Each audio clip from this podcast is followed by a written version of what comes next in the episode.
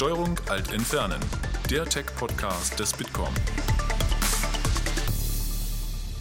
Hallo und herzlich willkommen zur Steuerung Alt Entfernen, der Tech-Podcast des Bitkom. Mein Name ist Christoph Größmann und unser Thema heute ist ein Dauerbrenner Bildung. Alle betonen, wie wichtig das Thema ist und genauso viele Meinungen gibt es natürlich dazu. Und äh, wie Bildung neu gedacht werden soll, das haben wir uns kürzlich auch auf unserer Bildungskonferenz gefragt. Vor allem, wenn es um die Digitalisierung im Klassenzimmer oder im Hörsaal geht. Und ähm, da war unter anderem auch der FDP-Vorsitzende Christian Lindner zu Gast und was für ihn digitale Bildung ist und wie das in Deutschland funktionieren kann und warum mehr als nur Tablets dafür nötig sind, das hat er uns in einem recht kurzweiligen Vortrag erzählt und den möchten wir uns jetzt gerne mit euch anhören. Viel Spaß dabei. Bildung und Digitalisierung denken Sie hier heute, denken wir hier heute zusammen und deshalb bin ich sehr gerne hier, um einige einführende Gedanken vorzutragen. Die Digitalisierung ändert alles, wie wir wirtschaften, wie wir leben, die Digitalisierung verändert unsere Daumen, die Gehirne sowieso. Die Frage ist, wann ändert sich die Politik, wann ändert sich die Bildung, um diese enorme, auch tiefgreifende Veränderung, nahezu eine Veränderung der Gattung Mensch, um das aufzunehmen. Wir sind, was diese Fragen angeht, in Deutschland vom Tempo und auch vom Verständnis her äh, in einer Weise aufgestellt, als, als handelte es sich nur um den nächsten Technologieschritt. Es ist aber kein nächster Technologieschritt, sondern eine grundlegende Veränderung von allem, eben auch der Art und Weise, wie wir mit Wissen umgehen, wie wir Wissen generieren, wie wir Orientierung behalten. Im Jahr 2025 wird man für 1000 Dollar ein Device kaufen können, das die gleiche gedankliche Kapazität hat wie ein menschliches Gehirn. Dieser Zuwachs an Rechenleistung ist exponentiell mit den damit verbundenen vielfältigen Anwendungen auch der künstlichen Intelligenz. Übrigens, im Jahr 2050 wird, wenn man die Exponentialfunktion weiter fortsetzt, im Jahr 2050 wird man für 1000 Dollar ein Device kaufen können mit der Rechenkapazität der gesamten Menschheit. Also man sieht, welche enormen Auswirkungen das hat. Und genau diese äh, Fragen müssen nun ankommen, auch in der Lebenswirklichkeit von Kindern, Jugendlichen, von Menschen, die sich lebensbegleitend weiter qualifizieren wollen. Ich kann Ihnen nicht im Einzelnen sagen, äh, welche Auswirkungen auf den beruflichen Alltag und auf die Art und Weise, wie wir unser Leben organisieren werden, diese Entwicklungen haben. Das, das kann ich nicht wissen. Ich behaupte, keiner weiß das. Dieses Wissen wird ja überhaupt gerade erst geschöpft von uns allen, wird dieses Wissen gerade erst geschaffen. Also die Schülerinnen und Schüler von heute, so müssen wir sagen, die werden morgen in Jobs arbeiten, die es heute noch gar nicht gibt. Dann ist es sehr gefährlich, sie mit den Methoden von gestern darauf vorzubereiten. Und damit komme ich äh, zu meinem, meinem äh, fachlicheren Teil, nämlich dem Status quo. Wie sieht es eigentlich aus hinsichtlich der digitalen Bildung? Zunächst jetzt einmal nur im Bereich der Schulen, also der Erstausbildung. Hier gibt es eine interessante Zahl, dass nämlich ähm, nur 40,5 Prozent der Lehrer angeben, sie hätten in ihren Schulen im Klassenzimmer einen WLAN-Zugang. 40,5 Prozent. Von ganz anderen Anwendungen sprechen wir jetzt an dieser Stelle noch einmal gar nicht, sondern von den Basics, also dem Zugang zu einem breitbandigen Netz. 40,5 Prozent. Das Traurige ist, man könnte auch einen Handwerksmeister fragen, haben Sie im Betrieb ähm, Zugang zum Breitbandnetz? Er müsste auch sagen, nein, weil wir bei diesen infrastrukturellen Fragen generell in Deutschland schlecht ausgestattet sind. Beim Glasfaserausbau ist Deutschland näher an Nordkorea als an Südkorea. Ähm, und ja, das ist statistische Wahrheit. Nordkorea hat 0% Glasfaser, wir haben 5, 6% Glasfaser, Südkorea hat 80% Glasfaserzugang. Wir sind näher an Nord als an Südkorea dran. Bei der digitalen Bildung aber eben eben ähnlich, 40,5% der Lehrer sagen keinen Breitbandzugang, keinen WLAN-Zugang, auch ohne Breitband im Klassenraum, um Anwendungen zu nutzen. Die Bertelsmann Stiftung hat in einer aktuellen Untersuchung, wenn ich es richtig vor Augen habe, den jährlichen Finanzierungsbedarf auf etwa 3 Milliarden, 2,8 Milliarden Euro sind es, glaube ich, exakt beziffert. Jährlich 2,8 Milliarden Euro sind notwendig, um die Schulen auf Höhe der Zeit zu bringen. Das ist für, für Länder und für Kommunen nicht leistbar. Sie kennen alle die Finanzverteilung in Deutschland zwischen Bund, Ländern und Kommunen. Die wichtigste Aufgabe, die Bildung, die liegt bei den Gliedern unseres Gemeinwesens, die finanziell am schwächsten ausgestattet sind, nämlich Ländern und Kommunen. Die Kommunen stöhnen unter den stark steigenden Sozialkosten in den Haushalten, die vom Bund nicht übernommen werden. Und auf der anderen Seite haben die Länder eine enorme Pensionswelle vor sich.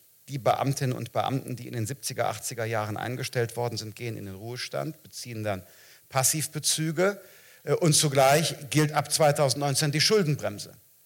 Das heißt, die finanziellen Spielräume für die wichtigste Aufgabe werden bei den zuständigen Gemeinwesen, Ländern und Kommunen immer schmaler. 2,8 Milliarden Euro pro Jahr zusätzlich zu investieren und dann muss man sich auch noch um die Toiletten in den Schulen kümmern. Also äh, da fangen ja die Probleme bei den Basics an. On top auch noch Digitalisierung ist eine unrealistische Vorstellung. Deshalb hat die frühere Bundesregierung 2016 bereits eine Initiative für einen Digitalpakt eingeleitet. Die Überlegung war, etwa 5 Milliarden Euro bereitzustellen ähm, vom Bund und den Ländern. Äh, der Bund sollte die Infrastruktur finanzieren, die Länder sollten sich verpflichten, in die Köpfe zu investieren, Lehrerweiterqualifikation insbesondere. Die Lehrpläne sollten modernisiert werden. Leider ist es zur Unterschrift unter dieser Bund-Länder-Vereinbarung nie gekommen und das Geld ist auch nie geflossen.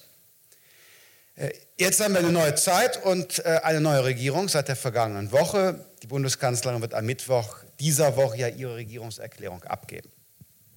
Liest man den Koalitionsvertrag, wie er sich jetzt darstellt, taucht der Digitalpakt wieder auf. Allerdings mit einer Größenordnung von 3,5 Milliarden Euro, die genannt wird.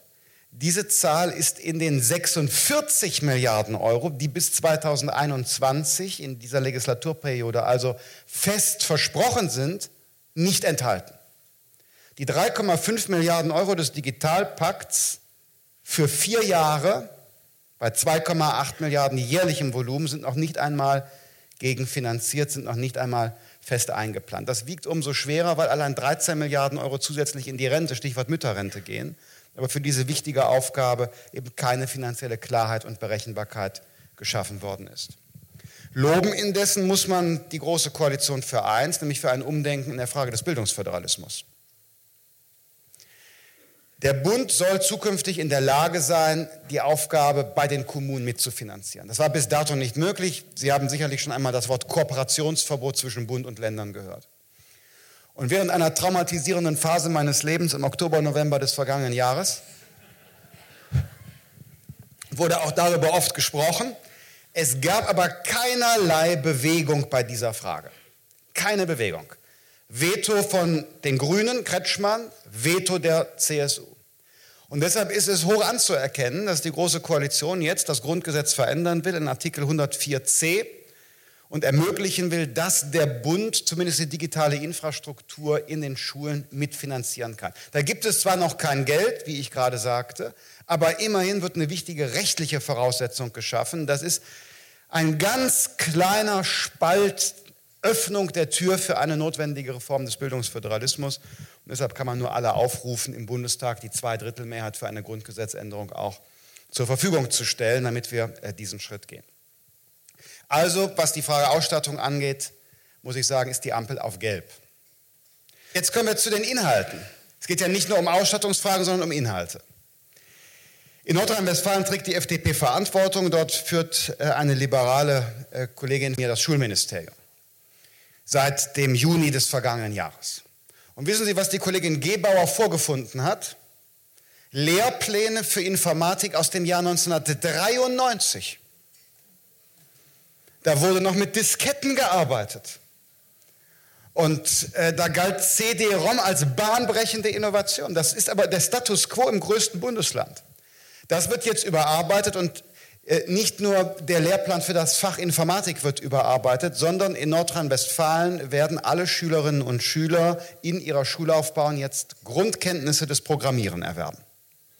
Als eine wichtige Kulturtechnik, nicht damit jeder Coder wird, aber als eine wichtige Kulturtechnik, um zu verstehen, was passiert eigentlich, äh, mit welchen Mechanismen wird gearbeitet, um die Blackbox ein Stück zu öffnen. Dabei allein wird man es nicht bewenden lassen beim, beim äh, Programmieren, denn ein grundlegendes Missverständnis ist ja, dass Digitalisierung in der Bildung bedeutet, ähm, für digitale Anwendungen zu lernen. Die Wahrheit ist ja, dass klassisches Wissen auch mit digitalen Methoden besser vermittelt werden kann. Das heißt, quer durch alle Fächer muss digitalisierte Didaktik Einzug in den schulischen Alltag halten. Insbesondere äh, im Sprachunterricht sind moderne Anwendungen denkbar. In der Mathematik, mein Vater hat äh, promoviert ähm, mit äh, über 60 als Ruheständler über Computeralgebrasysteme im äh, Oberstufen-Mathematikunterricht mit dem interessanten Ergebnis, dass ähm, der Inhalt sich nicht ändert, aber wenn er vermittelt wird an der Tafel, mit Kreide und mit diesen Linealen, kennen Sie noch diese großen Lineale von früher, von der Kurvendiskussion, diese, so, und da wird dann rumgeschmiert, ähm, im, im Vergleich zu Computeralgebra-Systemen, wo man es am Schirm selber sehen kann und gegebenenfalls ähm, am, äh, am Pad Bewegungen vornehmen kann, man sieht, wie die Formel sich ändert, Lernerfolg, Lernfreude, Lerntempo erhöht sich alleine nur durch die Wahl der Methode. Und es gäbe unendlich viele Beispiele dafür. Ich denke etwa auch an Schülerinnen und Schüler mit Leseschwächen, die keine Analphabeten sind, aber die so lang zur Entzifferung von einzelnen Worten brauchen, dass sie am Ende des Satzes den Sinn bereits wieder vergessen haben. Auch denen kann mit computergestützten Systemen geholfen werden. Ich erinnere mich an einen ehemaligen DATEV-Vorstand, der auf ehrenamtlicher Basis diese Modelle jetzt in der Praxis einführt und äh, enormen Erfolg erzielt, dabei auch gerade schwächeren Schülerinnen und Schülern zu helfen. Also was ich sagen will, ist, es geht um die Digitalisierung der Bildung generell und nicht nur um digitale Inhalte, also Programmieren, das ist nur eine Ableitung davon. Und damit bin ich bei dem, bei dem äh, vorletzten äh, Punkt, den ich mir aufgeschrieben habe. Wenn wir über die Digitalisierung von äh, Bildung sprechen, vergessen wir darüber bitte äh, eben nicht, dass zum kompetenten Umgang mit digitalen Medien auch gehört, nicht mit ihnen umzugehen. Und deshalb glaube ich, dass äh, als ein wesentlicher Teil des Kanons zur Stärkung von, von Medien- und Digitalkompetenz auch die bewusste Abstinenz ist. Der, der, die Diät, die, die Nachrichten- und Social-Media-Diät. Das ist ja gerade die, die Kehrseite von, von äh, sozialen Medien und Digitalisierung. Man ist immer überall online und verfügbar, man ist es aber dann auch. Und die, die Struktur des Gehirns ändert sich, wenn die kleine Belohnung gesucht wird. Ich schreibe eine Mail, äh, ich poste etwas bei Facebook, erhalte eine Reaktion. Die kleine Belohnung kommt sofort. Das ist Suchtverhalten, wie wir das aus der Neurologie kennen. Und deshalb muss es eine Aufgabe von Schule sein, auf diese äh, Gefahren hinzuweisen, auch bewusste Techniken im Umgang ähm, zu vermitteln. Und nichtsdestoweniger trotz geht es nicht um eine, einen Kulturpessimismus, sondern um den aktiven Umgang damit. Und dazu gehört eben auch, dass man mit Risiken vertraut gemacht wird. Ich könnte noch äh, über andere Risiken, Stichwort Mobbing in der Schule, ähm, auch Preisgabe der Privatheit länger sprechen. Auch das sind Fragen, die zu einer Digitalisierung von Bildung gehören. Und nun komme ich ähm, zum äh, Schluss, sondern die eigentliche, die große, und das wäre dann eine bundespolitische Aufgabe auch, ist es, das lebensbegleitende Lernen in Deutschland neu zu organisieren und das insbesondere mit digitaler Didaktik. Die Digitalisierung wird ja, ich sagte es eingangs, den Arbeitsmarkt fundamental verändern. Ich glaube, dass ganz andere betroffen sein werden, als wir gemeinhin so glauben gemacht werden. Also Pflegekräfte, die werden ihren Job nicht verlieren, sondern im Gegenteil, dieser Beruf wird äh, selbstbestimmter, hochwertiger, auch besser finanziert werden, ist meine Prognose. Weil die dort Beschäftigten stärker mit dementiellen Erkrankungen und gegen dementielle Erkrankungen arbeiten werden, mit einer speziellen Form der Geragogik, also der Altenbildung. Also das wird aufwerten. Auch dann von der tariflichen Eingruppierung und so weiter und so fort. Ein spannender Beruf. Und äh, möglicherweise wird er weniger körperlich anstrengend sein, weil neue Technologien in der Robotik bei körperlicher Arbeit unterstützen. Also das Feld, da müssen wir uns um die Arbeitsplatzsicherheit und Qualität eher keine Sorgen machen. Mit den richtigen politischen Rahmenentscheidungen wird sich das aufwerten. Aber was ist mit dem mittelmäßigen Juristen, der sich nicht rechtzeitig in den Bundestag geflüchtet hat? Der gegenwärtig in der Schadensabteilung einer Versicherung arbeitet und der Aufgaben bearbeitet, Standardaufgaben, die von einer künstlichen Intelligenz in fünf oder zehn Jahren schneller und günstiger bewältigt werden kann. Dessen Job ist akut gefährdet. Der hat aber etwas gelernt und kann deshalb auch etwas anderes machen. Die Aufgabe muss also nun sein, ein komplett neues zweites Bildungssystem in Deutschland zu etablieren für die Zeit nach der Erstausbildung.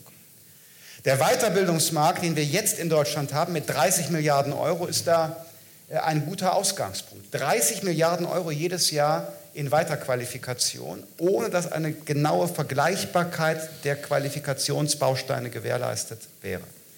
Und deshalb ist hier die, die Forderung, die Vision. Der Bund sollte ein, ein, ein Qualitätsinstrument schaffen für die berufliche Qualifikation, um das vergleichbar zu machen.